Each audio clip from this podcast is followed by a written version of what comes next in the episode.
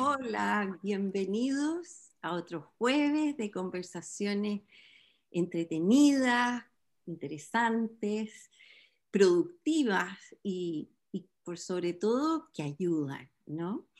Hoy día quiero partir eh, con una invitación, así que me van a perdonar Mariana y nuestro invitado Manuel, porque les tengo una invitación súper entretenida, gratis, y que ayuda a una causa maravillosa. No sé si se acordarán que hace un par de semanas tuvimos un invitado, Lucas Cervetti, músico, sí. libro. Bueno, él está haciendo su último disco, que su música con los instrumentos va a acompañar el canto de las ballenas azules, jorobadas y las australes, maravilloso. Y para eso necesita de nuestra ayuda. ¿Cómo lo podemos ayudar? A partir de hoy día, a las 8 de la noche, escuchar su álbum Ámbar por Spotify. Por cada persona que lo escuche, a él le van a donar una cierta cantidad de dinero y con eso él es capaz de producir este disco. Así es que los invito, mientras más escuchemos su álbum durante 21 días, lo pueden poner en loop en la noche, bajo volumen y están ayudando a una causa maravillosa. Así es que ahí está la invitación. Mariana, ¿cómo estás? Oye, qué bonita invitación, chica. Estoy muy bien y, creo que además de, o sea, de, escuchar el disco, ayudar a esta buena causa, eh, o sea, el escuchar ese disco cambia la frecuencia también y nos ayuda para muchas cosas. Así que no lo pongan tan bajito, lo recomiendo. Y, si no saben eh, quién es Lucas Cervetti porque no han visto la entrevista que le hicimos con la chica, véanla. Está ahí, no, hay, no hay excusa. Así él eh, puede conocerlo mejor. Bueno, hoy día estamos con un invitado de lujo. bueno, todos son de lujo, pero es que este es un invitado que, yo estoy muy emocionada. Yo soy periodista, entonces esto es como ya, la joyita misma. Eh, es geólogo, después voy a decir su nombre al final, es geólogo de la Universidad de Buenos Aires, destacado investigador en comunicación, creador del modelo teórico de comunicación interlocutor, medio interlocutor y de la propuesta comunicacional de pedagogía masiva audiovisual para la capacitación de sectores rurales y urbanos marginados. Fue formador de los primeros realizadores de Televisión Nacional de Chile el año 69. La FAO lo distinguió con el premio CEN al mejor experto el año 83 por su aporte a la comunicación para el desarrollo y por la evolución de su propuesta de pedagogía masiva audiovisual, de la que nos va a contar. Eh, el año 2015 también eh, la Universidad Nacional de Tucumán lo distinguió como profesor honorario eh, en el marco de las jornadas académicas de comunicación para el desarrollo. Eh, ha formado gente y sistemas de comunicación en Chile, en Perú, en Bolivia, en República Dominicana, en Brasil, en China, en Corea, en India, en Mali, Cabo Verde, o sea, ya y eh, como decía, bueno, eh, es un académico reconocido, eh, muy reconocido, muy querido también por sus alumnos, ya nos va a contar, ha hecho clases por mucho tiempo en la Universidad de Chile, aún lo continúa haciendo ahí, también en el UNIAC, en la Universidad Abierta de Recoleta. Voy a presentar a Manuel Calvelo, de origen español, nacido en La Coruña, gallego, y un ciudadano del mundo. Hola, querido Manuel, ¿cómo estás? Muy bien, Mariana, muy bien. Eh, Qué rico tenerte acá. Demasiado elogiosa la presentación. Ah, eh, en todo caso, lo que me planteasteis es que queríais que hablara de comunicación para el cambio social. Sí, pero antes quiero saber cómo, cómo estás tú, cómo es esto, esto de estar haciendo clases también ahora en pandemia, cómo ha sido este cambio, porque es, o sea, es otra, otra la situación eh, también como para, para alguien que es un investigador de las comunicaciones. Entonces quiero saber tu experiencia, por favor. Bueno, eh, estoy dando clases en la Universidad de Chile, estoy dando el curso en el ICI, el Instituto de Comunicación e Imagen, que es eh, la herencia de la que era escuela de periodismo y que posiblemente se transforme pronto en facultad, espero que sea facultad de ciencias de la comunicación. Y ahí dicto el curso Comunicación para el Cambio Social, con una colega que se formó conmigo hace algunos años y que ahora colabora conmigo. Fundamentalmente, eh, bueno, ella dicta una parte del curso, la parte correspondiente al lenguaje audiovisual. ¿Quién es ella? para, mencionarla. Claudia Baulitza. Perfecto. Y Claudia se encarga además de todo lo que tiene que ver con la parte informática del dictado del curso.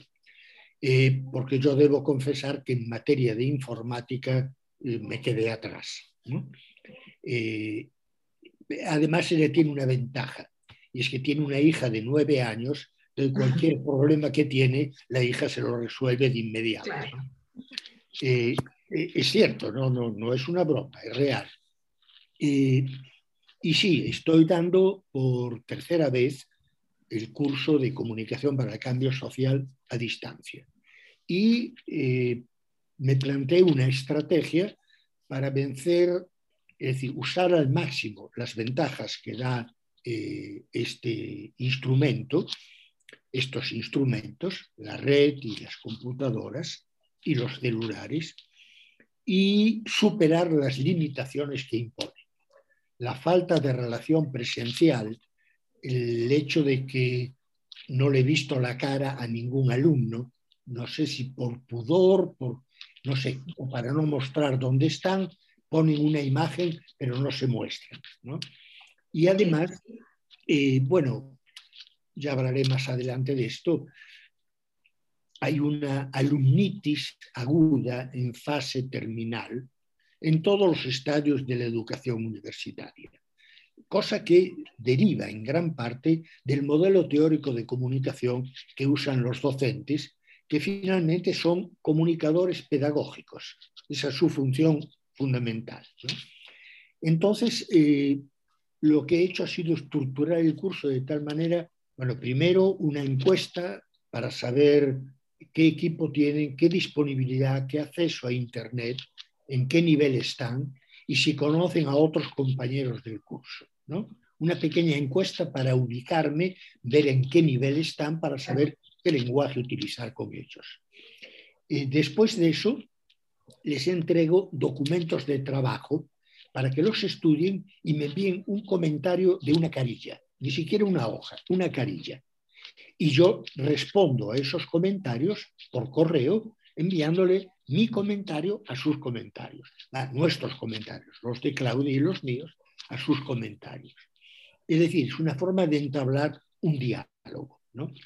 Lo primero que les envío es un documento que tiene 21 22 puntos eh, que se titula Pautas Pedagógicas, para que sepan desde el principio cómo vamos a operar y cuáles son nuestros criterios en cuanto al curso. Por ejemplo, eh, no hacemos evaluaciones. La evaluación es un proceso traumático que en media hora o una hora eh, el, evaluado se juega a cara o seca el destino de cuatro meses de trabajo o de una carrera de cinco años de trabajo. Yo he reemplazado la evaluación por un sistema de eh, seguimiento autocorrectivo permanente. Y ese seguimiento autocorrectivo permanente me permite no solo ver cómo andan los muchachos, cómo operan, cómo les va, sino que además me permite modificar mis conductas pedagógicas. Es decir, creo que es injusto evaluar al otro y no autoevaluarse. Entonces lo que hago es un seguimiento del proceso que siguen ellos y que genero yo. Partiendo del hecho de que un docente está al servicio pero no a las órdenes de los alumnos. Y que mi obligación es tener una conducta pedagógica que les facilite el aprendizaje y no que lo obstaculice. Bueno, todos los documentos que les doy son documentos de trabajo. Y uno de ellos, que tiene que ver con cómo el cerebro procesa los estímulos que llegan del exterior y los mensajes son estímulos que llegan del exterior, eh, este modelo lo, se lo di al comenzar el curso y reuniendo todos sus comentarios y observaciones, lo modifiqué para adecuarlo más a lo que ellos entendían, lo que no entendían, ajustarlo más a sus necesidades e incorporar, además, añadidas nuestras experiencias docentes. Entonces, eh, uno de los primeros documentos de trabajo que les doy, lo reitero al final, para que vean todos los cambios que el proceso pedagógico introduce en un documento de trabajo. Y lo que les digo es que todos esos documentos son la formalización de experiencias concretas de trabajo en comunicación para el cambio social o comunicación para el desarrollo. Manuel, pero espérate, este curso tú lo estabas haciendo antes de la pandemia, en vivo, con los alumnos mirándose a la cara. Ahora, así, ¿cómo ha sido esto de, no ver, y bueno, y también con tanto cambio social que, estamos viviendo a nivel mundial? Sí. Para ti, para ti. Para mí ha sido muy duro, porque una de las cosas que les, planteo a los participantes, y yo los llamo participantes, definiendo participar como el proceso de obtener o recuperar espacios de poder social que han sido negados o expropiados. Sin participar no es tener derecho a levantar la mano, a ir un día cada cinco años a votar. No. Participar es un tema de poder. Y lo que yo comparto con ellos es lo que denomino saber. Saber es la integración de elementos de la sabiduría tradicional con elementos de la ciencia contemporánea. Esa integración es el corpus de lo que yo comparto con ellos. Y el saber, y por lo tanto la comunicación pedagógica, es uno de los tipos de comunicación fundamentales para generar y sostener un proceso de cambio social. Entonces, eh, les paso estos documentos. Perdón, pero tú me habías hecho una pregunta. Yo te pregunté algo súper al callo, muy, muy, muy eh, coloquial. ¿Cómo es ahora? el cambio que ha sido para ti. Bueno, para mí eh, no ha sido tan serio como para otros, porque yo venía practicando lo que llamé pedagogía masiva multimedial desde hace mucho tiempo. Por lo tanto, el manejo de los instrumentos audiovisuales con fines comunicativos me era totalmente familiar, lo manejaba a fondo. Mira, te doy un ejemplo. En este momento yo veo en pantalla tres imágenes, la tuya, la de la chica y la mía. ¿Estáis viendo esas tres imágenes? Sí. Muy bien, fíjate. Detrás de mi cabeza no hay nada. Nada. Apenas se ven dos líneas por ahí. Detrás de la cabeza de la chica hay una lámpara encendida, un cuadro, algo más allá. Detrás de la tuya. Ah, bueno, todo eso que aparece, además de tu cara, es un estímulo que nos lleva información. ¿Te das cuenta? Por lo tanto, como todo estímulo que nos lleva información, es ruido yo pongo en pantalla solamente aquello que lleva la información sustantiva para el destinatario del mensaje. Cualquier otra información no me sirve. Imagínate que yo tuviera así. Inmediatamente, todo el que está viendo esta imagen está tratando de ver si, si tengo pelo, si el pelo es negro o canoso, o si estoy pelado. Y hay todo un proceso del cerebro para tratar de reconstruir lo que falta en la imagen. Lo mismo sucedería si hago así. ¿Mm?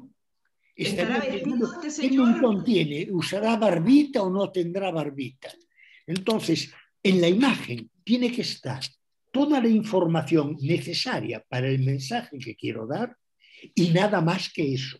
Pero no puede faltar nada de la información necesaria. Del mismo modo, en las clases uso un PowerPoint para ir marcando los puntos que voy a tocar. Es fondo azul oscuro y letras amarillas. ¿Por qué? Porque eh, normalmente cuando leemos un texto cualquiera, tenemos una página blanca que refleja luz blanca, altamente estimulante, y la falta de estímulo, las letras negras, son las que llevan la información. Cuando trabajo con medios electrónicos, yo prefiero que el fondo no tenga información y que información y estímulo vayan juntos. Por eso ya, pero sí, comunicacionalmente, o sea, te las has arreglado muy bien. No, pero yo te hablaba a ti como, como, como Manuel, ahí comunicador, que es muy fácil estar ahí, así como en pantalla, sin mirarse, sin ver como esas reacciones. Me siento, muy mal. Porque, eso quería saber. O sea, yo les digo, en las pautas pedagógicas que les doy, el primer documento, les digo a los alumnos que ellos están midiendo permanentemente tres cosas están determinando si conozco a fondo el tema del cual hablo. Eso a través de mi discurso pedagógico. En segundo lugar, están midiendo permanentemente, sin saberlo, sin darse cuenta, si sé cómo compartir con ellos un conocimiento que no tenía. Y por último, están midiendo permanentemente si tengo ganas de compartir con ellos lo que sé. Eso, lo miden a través de lo que los lingüistas llaman rasgos suprasegmentales, es decir, el énfasis, la entonación, las pausas, pero además la comunicación gestual. La gestualidad dice mucho si yo me pusiera a hablar en este tono y siguiera hablando en este tono, mirando hacia adelante, sin que en ningún momento se viera una mano mía flotando, es para dormirse. Evidentemente es que no tengo ganas de comunicarme con vosotras. Y eso es lo que hace el alumno con respecto al docente. Pero yo como docente estoy constantemente explorando los rostros y la actitud corporal de los participantes. Y me doy cuenta si entienden o no entienden, si me fui de nivel o me quedé debajo, si los estoy aburriendo o si les estoy diciendo cosas que interesan. Y eso solo lo puedo medir a través de su expresión gestual. Y es lo que me permite parar y decir, esto creo que no se entendió. E inmediatamente cinco o seis veces, sí, no se entendió. Pero pero eso, perdón, quiero, entrar en materia, eso, chica. Pasa, eso pasa también en una conversación uno a uno entre amigas, ¿no es cierto? Que es necesaria ver eso cuando uno está contando un problema y la otra está mirando el celular o, está mirando otra cosa, uno sabe que ya se aburrió con el cuento que uno le estaba contando. Pero simplemente eh, dos personas dialogando, si una se sienta de costado, es que le interesa un rábano la conversación. Hay que ponerse frente a frente para dialogar. ¿no? Es muy claro eso. Entonces, eso se ha perdido. Eh, esas, esas, el, el déficit, pero además se ha perdido algo más grave todavía, más serio. Se ha perdido la interacción entre los alumnos. Y esa interacción es fundamental. Los alumnos, antes de llegar a clase, antes de entrar, a veces durante la clase y al salir, eh, no dejan de comentar la clase, el curso, sus, experiencias. Hay una referencia constante y yo te digo, eh, esa relación entre los alumnos es vital para un aprendizaje profundo. Porque el aprendizaje, si bien es un proceso individual, es un proceso que se genera en términos sociales. Si falta el entorno social en el cual se genera el aprendizaje, el aprendizaje baja, disminuye. Oye, contesté tu pregunta. Chica, ¿contestó tu pregunta? No, pregunta. Ah, la mía. No, la mía sí, la mía sí. Oye, eh, es que, bueno, tú, eh, yo leí ahí en tu, en tu biografía, ahora dije que formaste a personas que trabajaron en Televisión Nacional en el año 69, pero tu historia viene de antes, cuando tú estudiaste en la universidad. Eh, hay un profesor que te, que te incorpora a un canal de televisión universitario, ¿no es cierto? Y ahí, como, y ahí tú aprendes, pero ¿desde dónde, nace, dónde recuerdas tú así como, eh, tu pasión por las comunicaciones? Mira, eh, mi primera lengua, mi lengua materna, eh, es el gallego. Y después de aprender gallego y hablar gallego, tuve que aprender castellano. Hoy ya, después de mucho tiempo, casi no puedo hablar gallego, hablo castellano. Pero muy temprano tuve que aprender un idioma que no era el mío. Además, debido a los desastres de la guerra civil, el asesinato de mi padre, la prisión de mi madre, eh, tuve que migrar, cambiar de, residencia, vivir con tíos que nos alojaron, nos recibieron a mi hermano y a mí. Eso me obligó a establecer contacto con otras pautas, otras conductas. Mi primera experiencia escolar con mi hermano, cuando nos enviaron al colegio, mi hermano y yo leíamos, escribíamos y la lectura era una de nuestras pasiones. Pero entramos a primer año. ¿no? Entramos a primer año y hubo un tumulto entre los alumnos. El profesor nos hizo poner a todos en fila, poner las manos delante, tomó una palmeta y empezó a caminar golpeando con la palmeta en las manos. Era la época en que el, el principio pedagógico básico era la letra con sangre entra, ¿no? Mi hermano y yo nos miramos el uno al otro, nos dimos vuelta y nos fuimos. Y tuvieron que ir mis tías a explicar que nosotros habíamos sido educados sin violencia alguna. Nunca se nos castigó físicamente. Esa fue mi primera experiencia pedagógica. Y me di cuenta que eso no funciona. La que genera un niño que le pegue. Bueno, pero lo que a mí me dejó es que eso no funcionaba. Después, todas mis experiencias fueron en la. estudié, hice el bachillerato y estudié geología en la Facultad de Ciencias Exactas y Naturales. No terminé, no soy geólogo, nunca me ah. No, no, no, porque justo cuando estaba haciendo ya mi tesis, vino el golpe de estado de Onganía y me tuve que ir de la Argentina. Pero ¿cómo empecé? yo trabajaba para ganarme la vida, claro está, y estudiaba geología. Y me presenté a concurso para ser ayudante de trabajos prácticos. Gané el concurso. En ese entonces se produjo en esa facultad un crecimiento gigantesco. Era estoy hablando de la década de fines del 50. En esa época hay dos acontecimientos eh, que conmueven a todas las sociedades. El primero, la puesta en órbita del primer satélite, el Sputnik. Y eso genera un interés y un, entusiasmo y una inquietud por la física eh, fundamental. Y al mismo tiempo, en esa época, se descubre la estructura del código genético. Watson y Crick descubren el helicoide eh, del ácido eh, ribonucleico, bueno, ribonucleico. Eso genera en la facultad un crecimiento del alumnado gigantesco, porque ahí se dictaba matemáticas, física, química, biología y geología.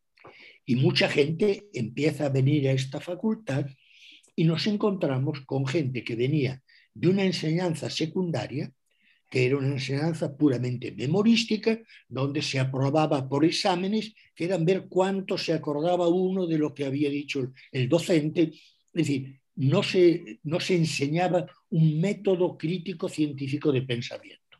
¿De qué solución se encontró en la facultad?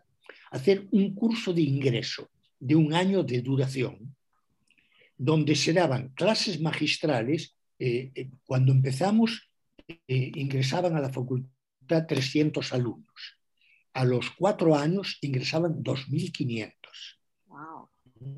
Entonces, se daban clases magistrales para 500 alumnos a la mañana, a mediodía, a la tarde y a la noche.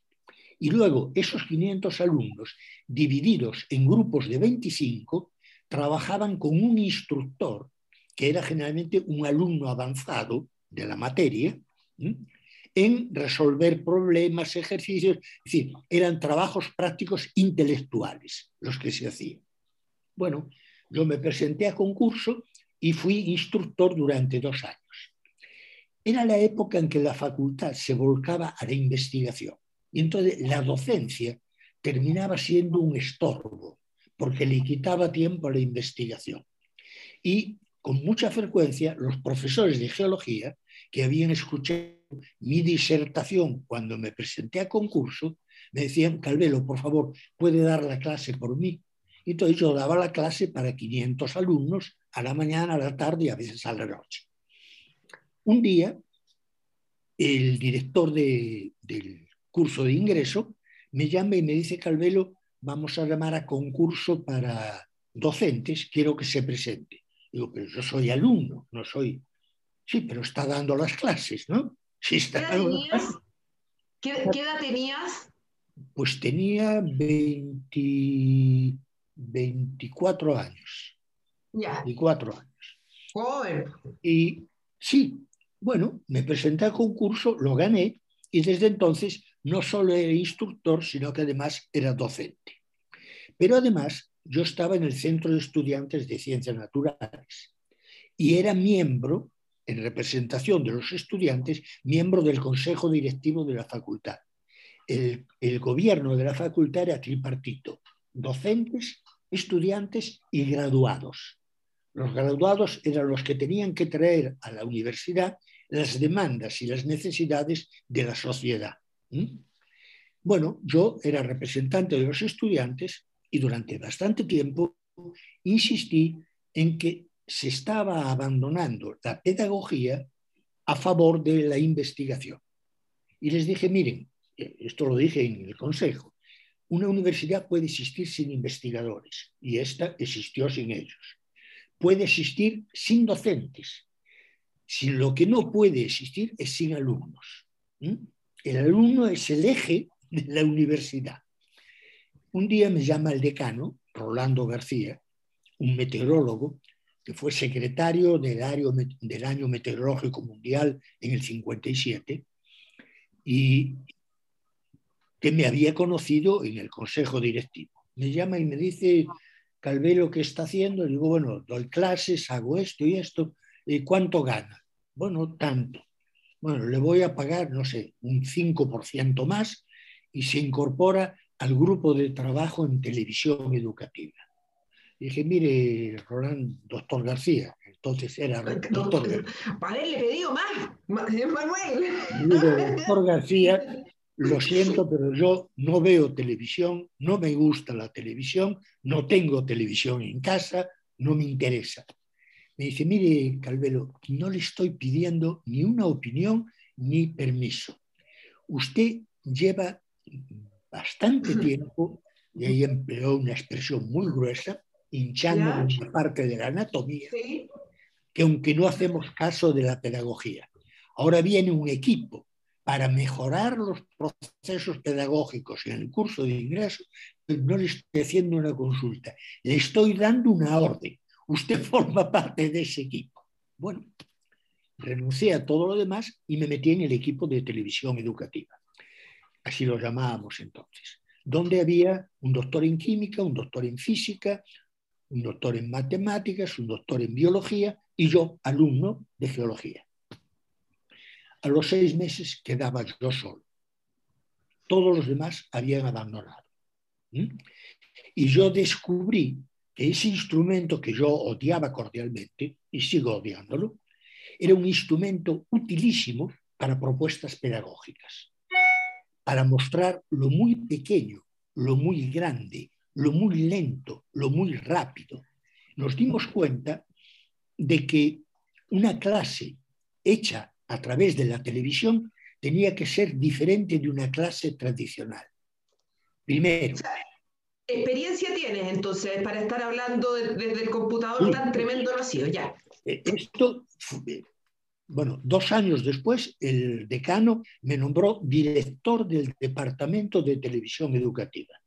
¿Mm?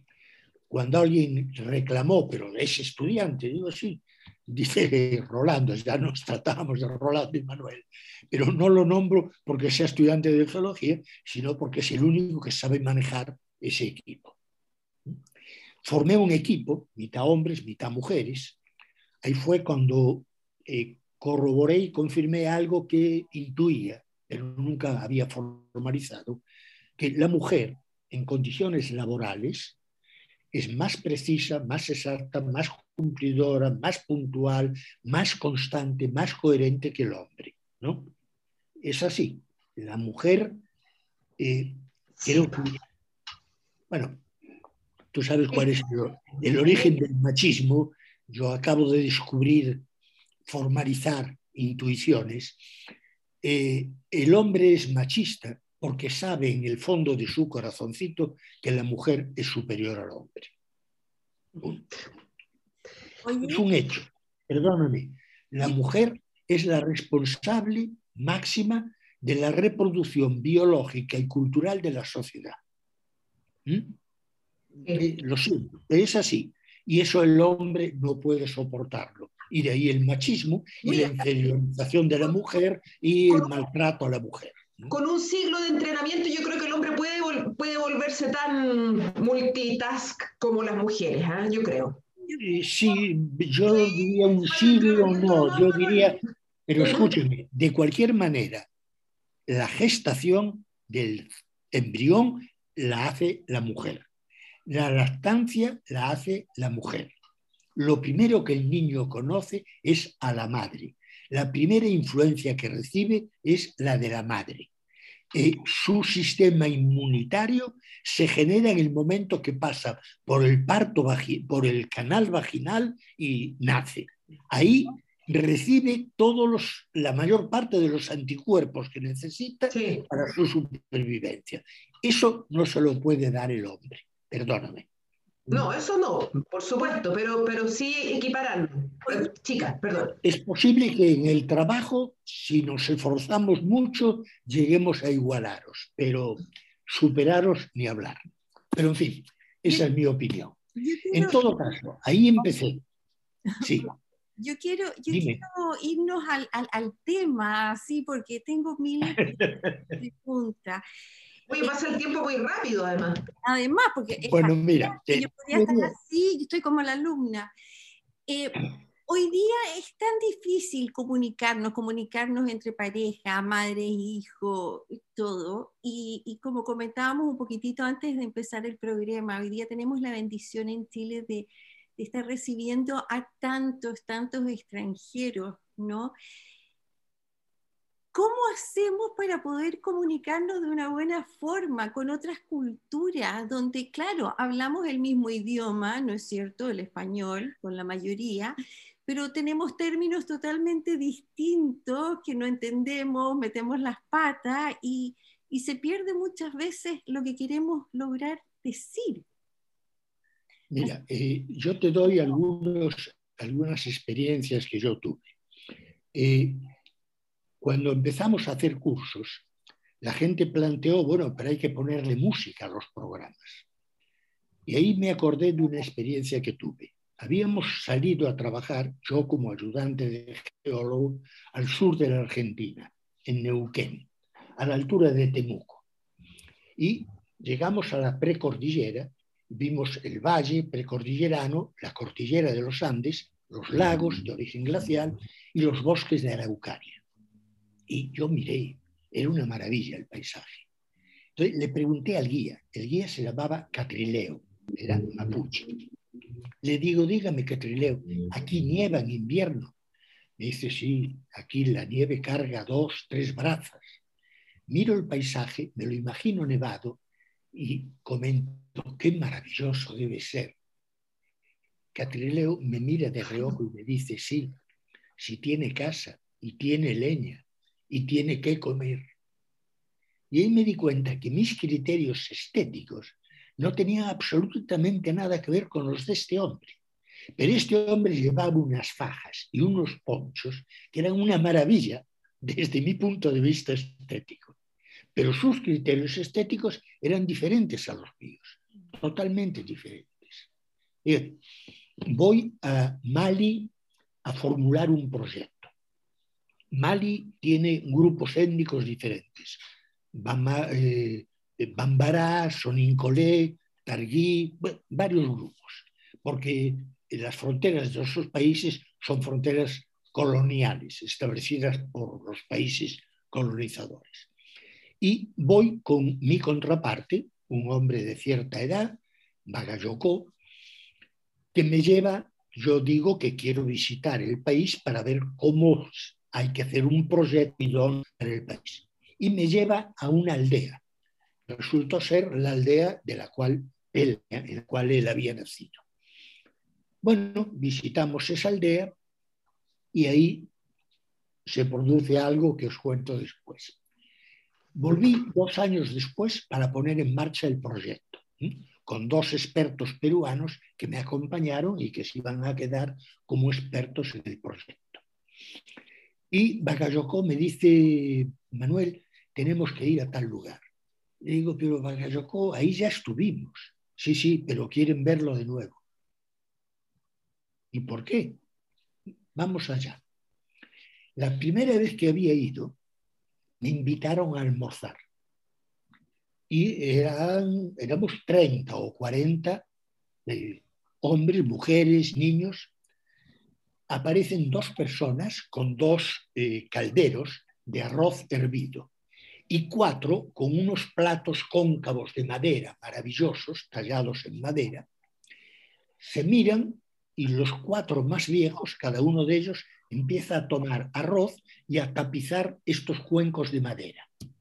Y luego vienen con unas ollas, una de ellas con carnes, otra con verduras, otra con pescados, otra con, no sé. Banquete. Los ponen ahí. Y de repente se hace un silencio, se miran entre sí y dos o tres salen corriendo.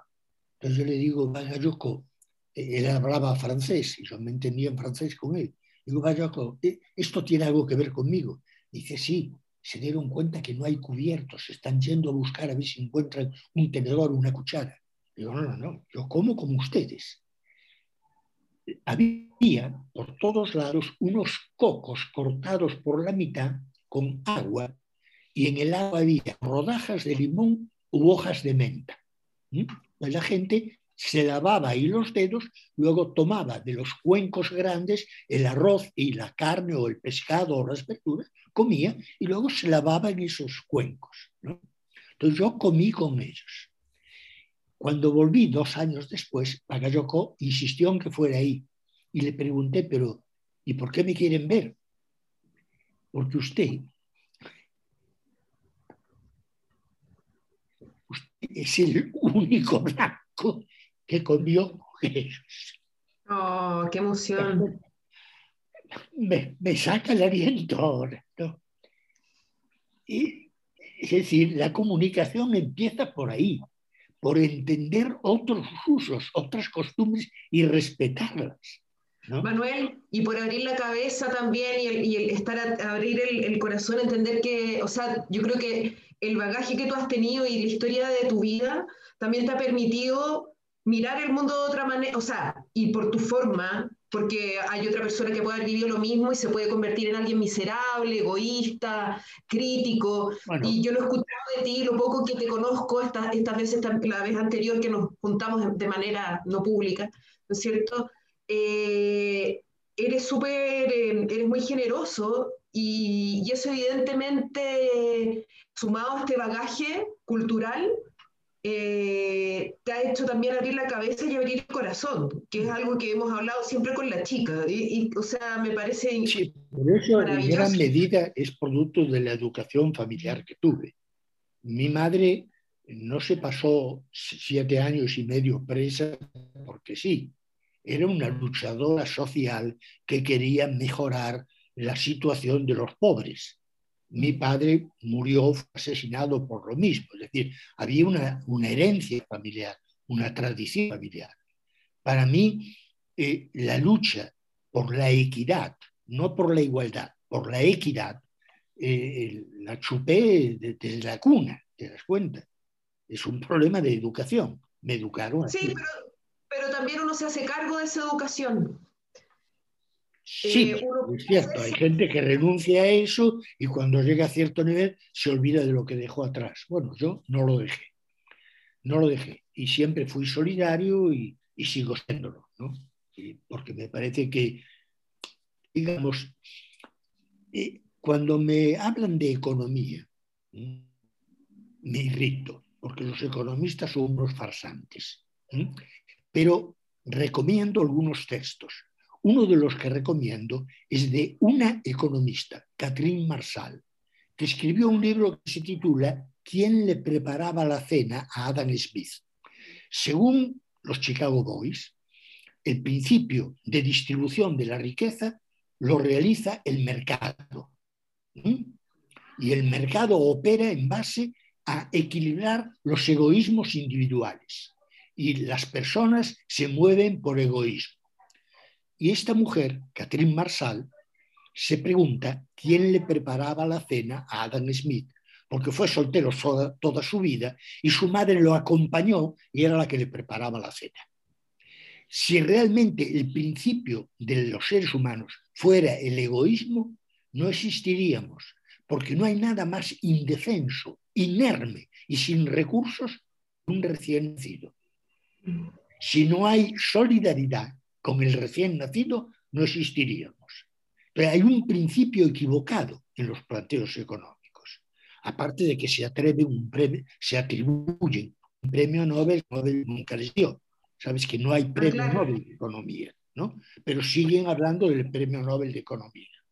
Bueno, pero siguiendo con el tema. Lo que yo empecé a hacer fue comunicación pedagógica. Y cuando vino la intervención militar de Onganía y tuve que ir, vine a Chile. En Chile trabajé unos años en televisión nacional y después me llamó Armand Matelar, que estaba trabajando en un proyecto de Naciones Unidas. Bueno, organizó una reunión con Solon Barraclough, un eh, economista agrario estadounidense, y en esa reunión me preguntó este hombre, Solon, si se podía usar la televisión para capacitar campesinos. Le dije, la televisión no, pero esos instrumentos rediseñados, sí.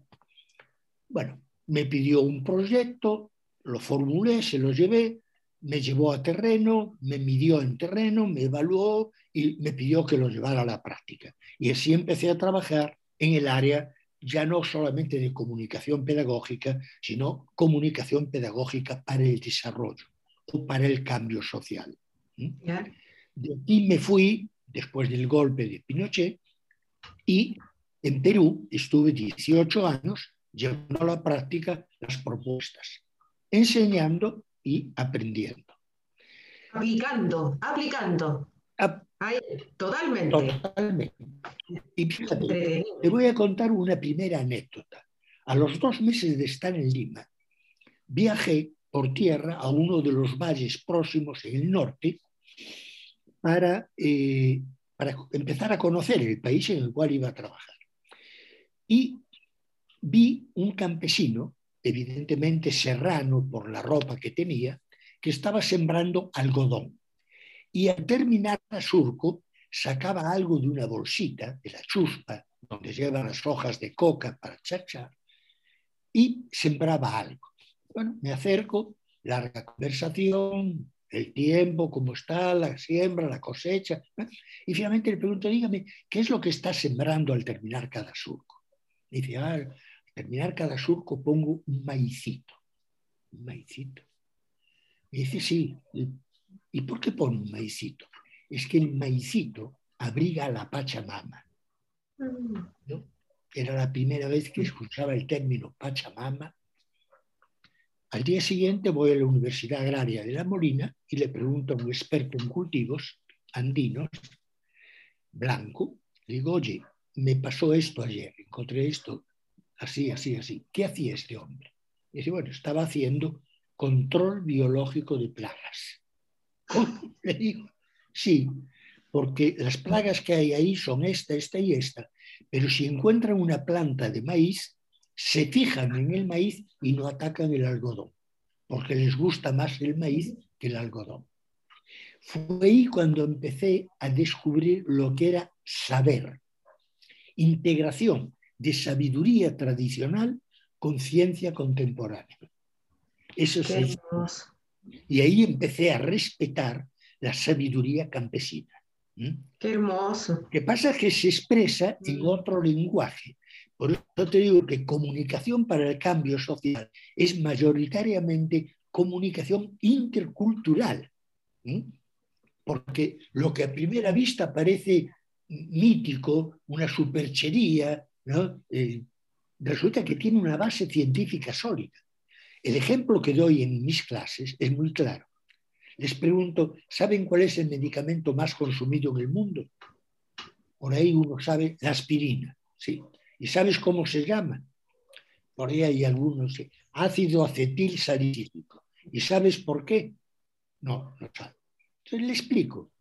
Un doctor y, y químico alemán iba todos los años a Sicilia y vivía en casa de una vieja campesina siciliana, viuda, analfabeta, que vivía con sus huertitos, su ganadito y alquilando habitaciones a estos locos que venían del norte a pasearse casi desnudos a tomar sol en Sicilia.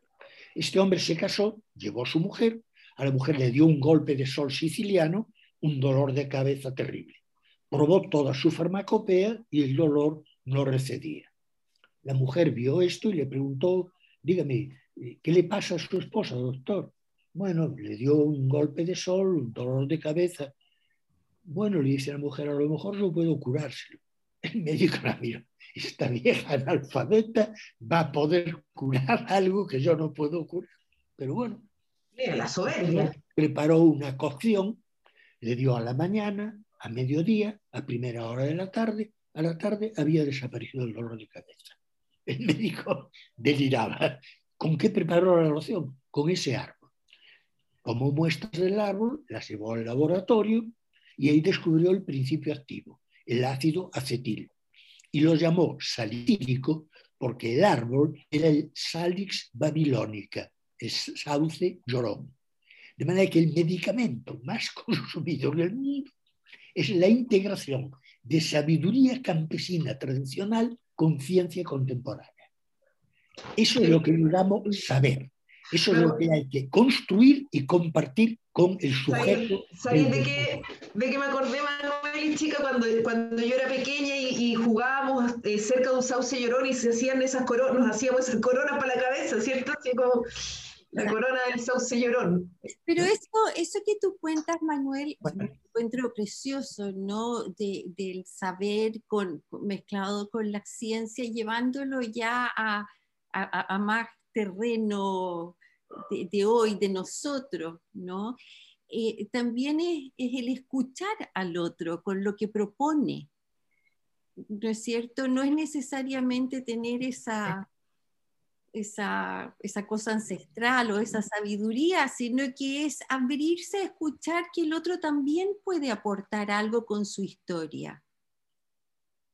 Bueno, pero ahí, ahí abriste Mira, normalmente, y Mariana estudió comunicación, el modelo teórico, y yo sostengo que no hay nada más práctico que una buena teoría, el modelo teórico de comunicación fue formulado en la Segunda Guerra Mundial para dirigir los aviones de bombardeo desde Inglaterra sobre el continente. Y el modelo era emisor, medio, receptor. El emisor era el alto mando había un doble sistema de codificación, de la orden escrita al lenguaje radial y una codificación criptográfica para que el enemigo no entendiera el mensaje. El piloto del avión tenía un receptor de radio, receptor y transmisor, y un libro de claves. Escuchaba un mensaje, veía en el libro y sabía lo que le estaban diciendo. El enemigo no sabía lo que le estaban diciendo. Yo era muy pequeño, pero recuerdo escuchar la BBC y de repente interrumpir el programa y se escuchaba el locutor que decía, la tía Julia tiene tomates. ¿Qué quería decir eso? Para nosotros nada. Para el piloto de un bombardeo significaba que en lugar de bombardear Stuttgart, tenía que bombardear Düsseldorf. Eso venía en su libro de códigos. Eh, resulta que en esa zona, en el Mar del Norte, hay tormentas permanentemente porque la corriente del Golfo de agua árida produce alta nubosidad, las nubes se desplazan, generan cargas estáticas y relámpagos para descargar las cargas entre las nubes. Esas descargas afectan la transmisión radial y hay ruido, ruido que se produce en algún momento aleatorio y que dura muy poco o mucho. Entonces se reúne un grupo de élite donde está el hombre que generó esto que estamos usando, la informática, el creador de la informática, el inglés, este hombre que tuvo que suicidarse eh, seis años después porque era homosexual y lo habían condenado a la castración química. Se hizo una película sobre el tema. ¿Lo conocéis? El creador de la informática. No, qué mal. No, a ver, dime. Ah, sí. sí, sí, sí, ya. Estaba también el creador, el creador de la cibernética, Norbert Wiener, Shannon y Weaver, de los laboratorios Bell. Bueno, un grupo de élite. Y este grupo formalizó lo que llamó modelo teórico de la información. Emisor, codificadores, medio, decodificadores, receptor y llegaron a la conclusión de que la única manera de estar seguros de que el receptor había recibido el mensaje era que lo repitiera. Esa es la realimentación. Lo que en la jerga se llama a veces feedback. Era modelo teórico de información. Pero termina la guerra mundial, gran explosión de la prensa, la radio, la televisión, crecimiento del cine, y los medios masivos toman el modelo y lo rebautizan y lo llaman modelo teórico de comunicación. Para prestigiarse como un modelo teórico que no les correspondía. ¿Conocen la definición de la radio y de la televisión? La radio es el gran sordo que habla a los mudos. Y la televisión es el gran tuerto que mira paralíticos. ¿Por qué los jóvenes no ven televisión? Porque son dinámicos. Hay que tener mucho tiempo, ser muy anciano, y se hace el televisión y vean las teleseries. Las teleseries, las, eh, las teleseries hechas para televisión, se las puede seguir oyéndolas. ¿Por qué? Porque están hechas para el ama de casa. Y el que hace los guiones sabe que el ama de casa está ajetreada yendo de un lugar a otro, barriendo, limpiando, cocinando, atendiendo a los niños. Entonces construye la teleserie de tal manera que el eje no es visual, sino sonoro. Tú puedes seguir una teleserie oyéndola, no necesitas verla. Porque no usan lenguaje audiovisual. Ese es el hecho. Ahora bien, yo cuando empecé a trabajar no tenía otro modelo, empecé con eso y empecé a tropezar. Primero, tenía que preparar un curso que me pedía el Ministerio de Agricultura. Y cuando iba a aplicarlo, ningún campesino quería tomar ese curso. ¿Por qué? Porque no le interesaba. Entonces me di cuenta que si quería hacer un mensaje pedagógico para el campesino, tenía que ver cuál era el abanico de intereses que coincidía con el abanico de intereses del ministerio para producir cursos que interesaran a ambos. En segundo lugar, produje cursos y puse un doctor en virus a dar una clase sobre virus que atacaban al limonero. Y a la tercera clase no quedaba ningún campesino en clase. Les pregunté, pero ustedes nos pidieron el curso, ¿por qué no vienen? Es que ese señor debe saber mucho, pero nosotros no le entendemos nada. Me di cuenta que los códigos con que se expresa un mensaje tienen que ser inteligibles para el destinatario del mensaje. Preparé cursos que tenían un nivel tan alto que a la segunda clase abandonaban todos. No, eso no es para mí, hay que saber mucho más. O de nivel tan bajo que ah, esa tontería ya la conozco, abandonaban. El nivel tiene que ser el nivel inicialmente el del destinatario para ir creciendo gradualmente. Manuel, en el fondo tus clases, perdón, tus clases también, cuando tú nos contabas al principio cómo, cómo preparabas tus clases y que en el fondo era una, una eh, evaluación que se hacía al alumno y que en el fondo te servía de reforzamiento a ti, y es, es, lo mismo que aplicaste en ese momento con esos campesinos también. Claro. claro. La estructura de relato. Preparamos un curso de ganado lechero, cinco clases de genética, una de parición, eh, tres de nutrición, cuatro de salud. Vamos a darlo, a la tercera clase se van todos. Vamos a hablar con ellos, ¿qué pasa? Si ustedes nos pidieron el curso.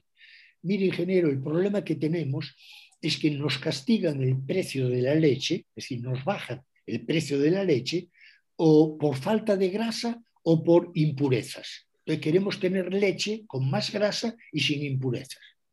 Reestructuramos el curso. Primer, primera clase en padre. Tres clases, cuatro. Parición y obtención de la leche y tratamiento de la leche. Tres clases de nutrición.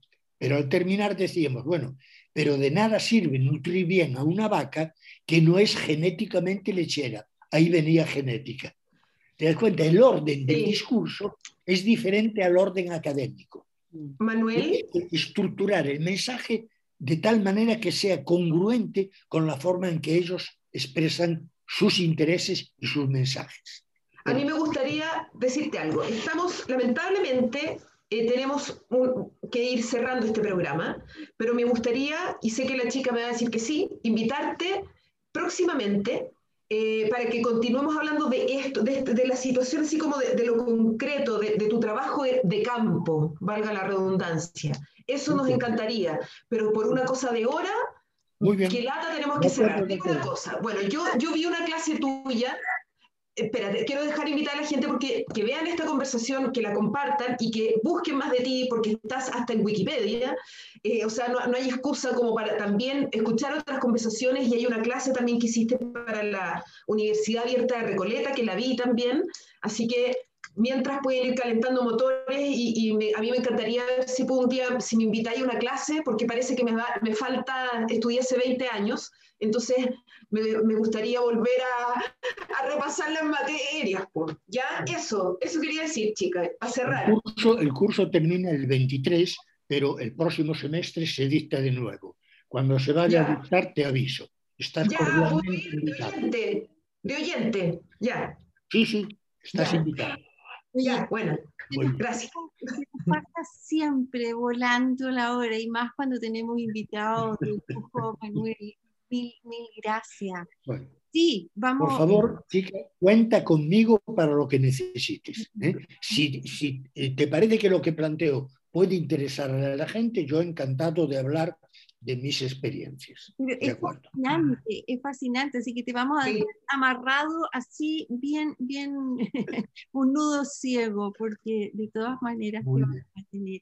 Agradecerle a Manuel. Mariana, un millón de gracias. Nos vemos la próxima semana. ¿Sabemos a quién tenemos la próxima semana? Cortito. Sí, tenemos invitado a una psicóloga joven, bueno, no, sí, joven, pero no tan joven. Ah, la Sofía Ales, que la recomendación viene de cerca, pero ya la hemos tenido invitada anteriormente y vamos a hablar, así como el plan paso a paso cambia, cambió hoy día, vamos a hablar de las emociones paso a paso, lo que estamos viviendo también en pandemia y se relaciona con eh, esta, esta, esta casi clase que tuvimos hoy día también de la comunicación y, y, eh, y de los cambios que hay que hacer en la comunicación también. Perdón, ya. ¿me pueden enviar el enlace para presenciar esa exposición? Me interesa. Por supuesto, Sí, por supuesto, por supuesto. Muy bien. por supuesto. Karina. Karina dice, sos grande Manuel, y Paola Yáñez dice, qué hombre más admirable, un lujo, gracias por tan buen programa.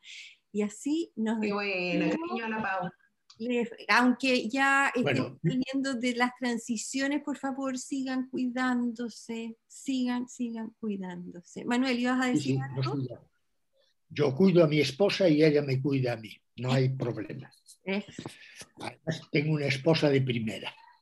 Hay que cuidar. un abrazo, Carmen. Eso. Bueno, Un gracias abrazo por para acompañarnos, a los que nos acompañaron, Chao. a los que nos van a acompañar. Nos vemos el próximo jueves. Chao, chao. Chao.